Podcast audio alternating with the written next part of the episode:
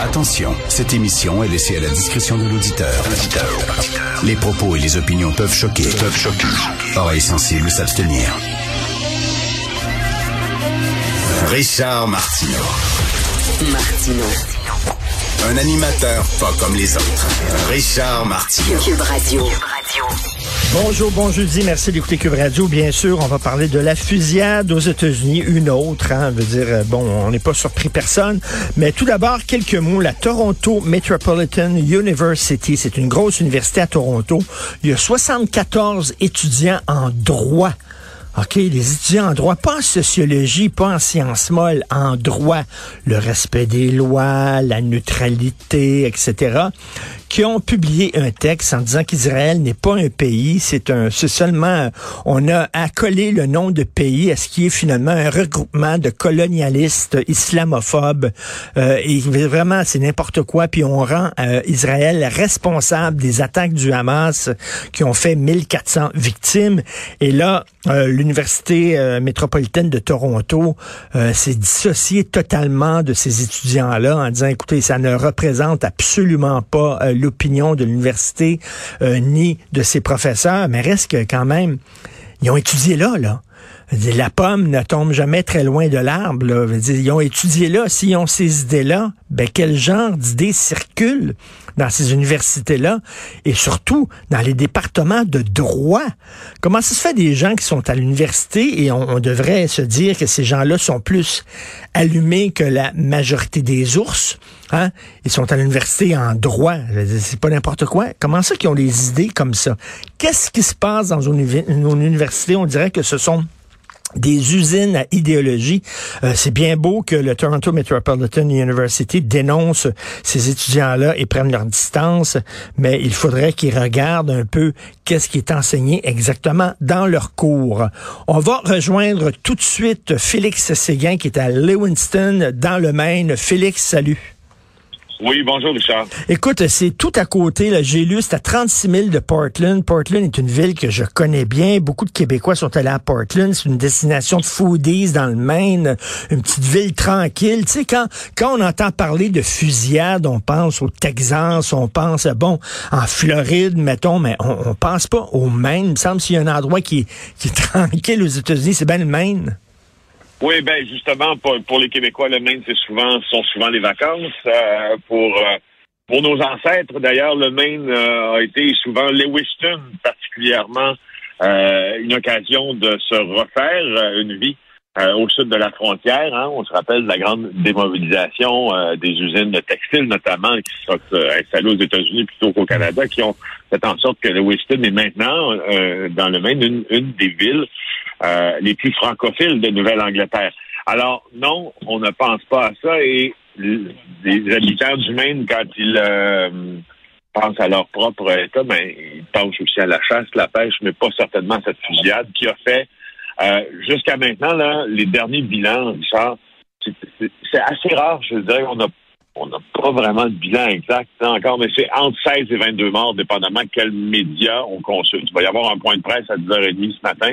Ce qu'on sait, c'est que l'homme euh, qui a fait euh, éruption là, dans un dans un restaurant de Winston, une ville de 36 000 habitants, est un ex-militaire, membre de la réserve, diagnostiqué pour des problèmes de santé mentaux, a fait des séjours, en, aurait fait des séjours en psychiatrie, devrais-je dire, cet été, et euh, vers 19h15, ben, il s'est présenté dans un euh, dans un centre de distribution là, euh, de Walmart. Ensuite, il s'est présenté dans un restaurant, une dizaine de minutes de voiture de là. Euh, il est rentré, il a commencé à tirer, a affirmé la, propriétaire de l'établissement. Alors, euh, dit d'ailleurs c'est encore un cauchemar, c'est sûr, mais c'est pas fini. C'est pas tout ce qu'il a fait. Alors, après ça, euh, il a continué à tirer. Et là, on a publié sa photo. Sa photo est un peu partout. Il est, écoute, il est en, il est en cavale et je, suis à Lewiston présentement. Je suis avec Yves Poirier. Euh, on est arrivé il y a cinq minutes. On est parti mmh. très tôt ce matin. Euh, une partie de là a l'air vraiment laissé par ses habitants parce que, bien sûr, les consignes, les premières consignes de, au public, rester chez eux, barrer ses portes. Euh, écoute, Félix, ce qui est difficilement compréhensible, c'est tu le dis, là, il y a eu euh, des fusillades dans deux endroits différents, puis il s'est passé de dix minutes en auto. Comment se fait le gars, il a pu tirer dans le tas, sauter dans son char, rouler pendant dix minutes, puis après ça, faire une autre fusillade avec d'autres victimes, sans être arrêté par la police? Oui, il a, il a fait hein? beaucoup, beaucoup de kilométrage entre euh, ses premières victimes et entre euh, le moment où il a abandonné sa voiture, pense-t-on. Euh, c'est difficile à comprendre, je sais. Il faut peut-être miser aussi sur le fait que le suspect, qui s'appelle Robert Cart, on ne l'a pas nommé encore, une personne qui est née en 1980, ben, possède des aptitudes pour peut-être échapper aux forces de l'ordre hmm. plus que toi et moi, Richard c'est que un ancien militaire, comme on disait, membre de la réserve.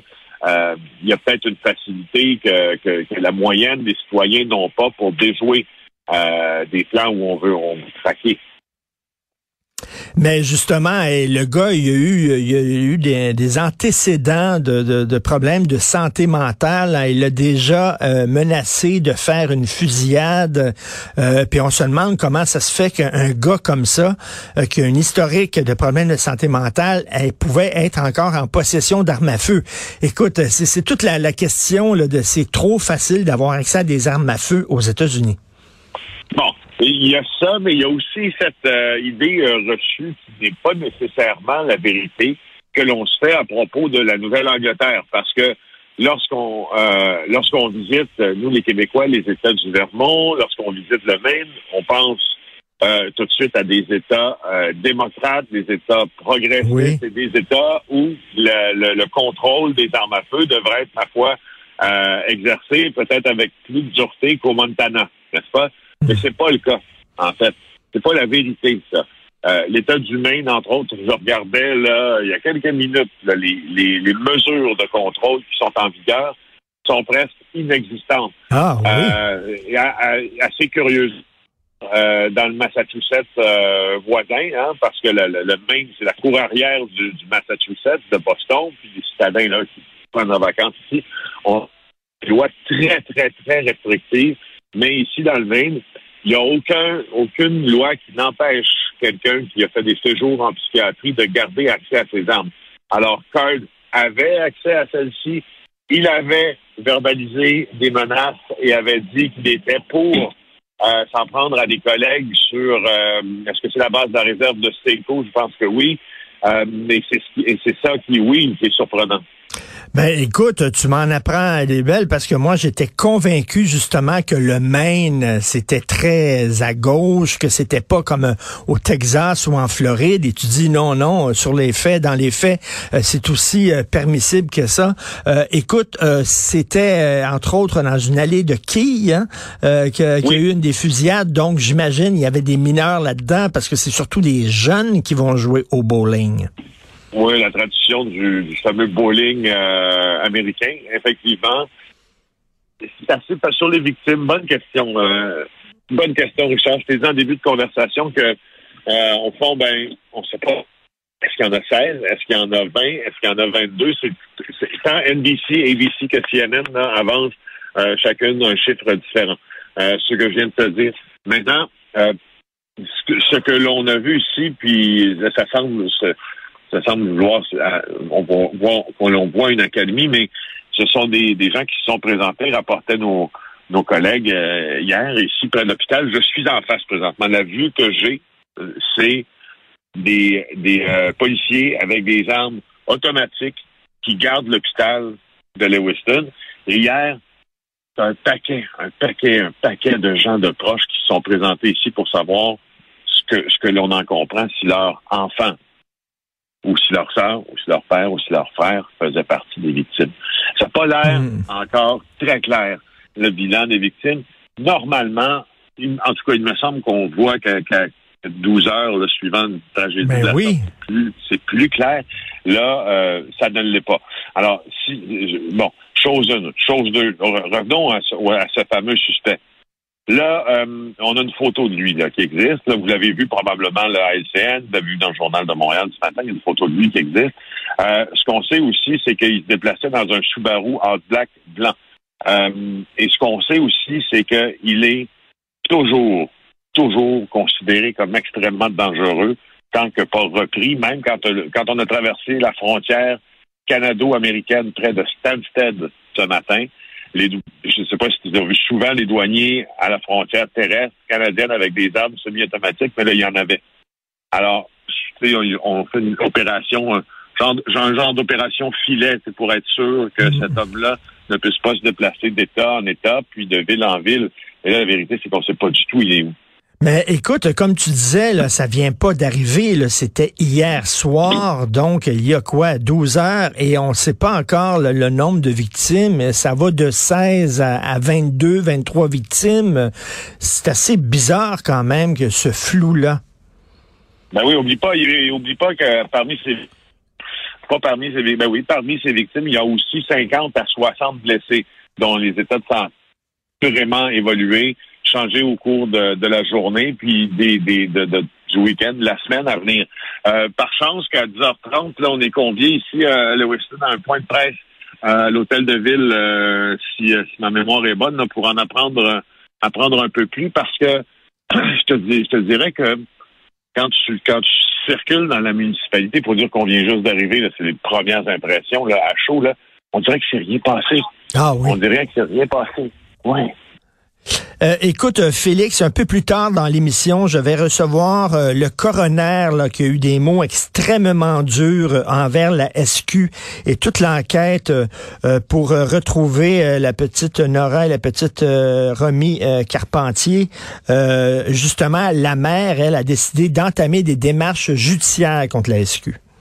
Oui, c'était pour elle probablement la meilleure elle, semble avoir été bien euh, bien conseillée par euh, une firme d'avocats. Puis elle va entamer, euh, elle va poursuivre. On ne sait pas encore le, le on dit, le, quantum, donc combien combien elle va demander à ses filles, mais ce qu'elle va ce qu'elle a confirmé à mes collègues, et c'est qu'elle le ferait. elle dit qu'elle veut bon, il y a ce rapport d'enquête et elle dit que c'est le rapport d'enquête confirme c'est le résultat de sa quête, je la cite, pour obtenir la vérité mais il aura fallu leur tirer des verres du nez. Alors, elle s'indigne, elle, de ça. Euh, qu'il a fallu aller si loin pour avoir la vérité sur la manière dont on n'a pas su trouver à temps. Ah Alors, euh, j'ai l'impression, c'est quoi? J'ai l'impression, je, je, c'est pas moi qui est dans le litige, j'ai l'impression que cette poursuite-là va se régler assez rapidement et que euh, la Sûreté du Québec va offrir un règlement à, Mme Écoute, euh, elle a accordé une entrevue à Sophie, Sophie Durocher, ici sur les ondes de Cube Radio, et elle, elle a dit qu'elle est convaincue que si ce n'était du cafouillage de la SQ, que ses filles seraient encore vivantes. Pour elle, c'est clair parce qu'elle dit que tout le monde le sait, c'est dans les premières heures que ça se joue. Ben oui, ben oui, tout à fait. Ce que le coroner nous a dit, là, d'ailleurs, c'est que, au fond, la SQ, on n'est pas nécessaire, il n'y a aucun service de police, il n'y a aucune organisation qui est nécessairement liée à mettre en application euh, les mesures euh, d'un coroner. Mais ce que je te confirme de, très bonnes sources, c'est que ça va être mis en application et très, très, très rapidement. Il n'y a pas un service de police au Québec qui a intérêt à se retrouver dans une situation, et pas la SQ de deuxième fois, comme lors des recherches infructueuses pour trouver Nora et Ronnie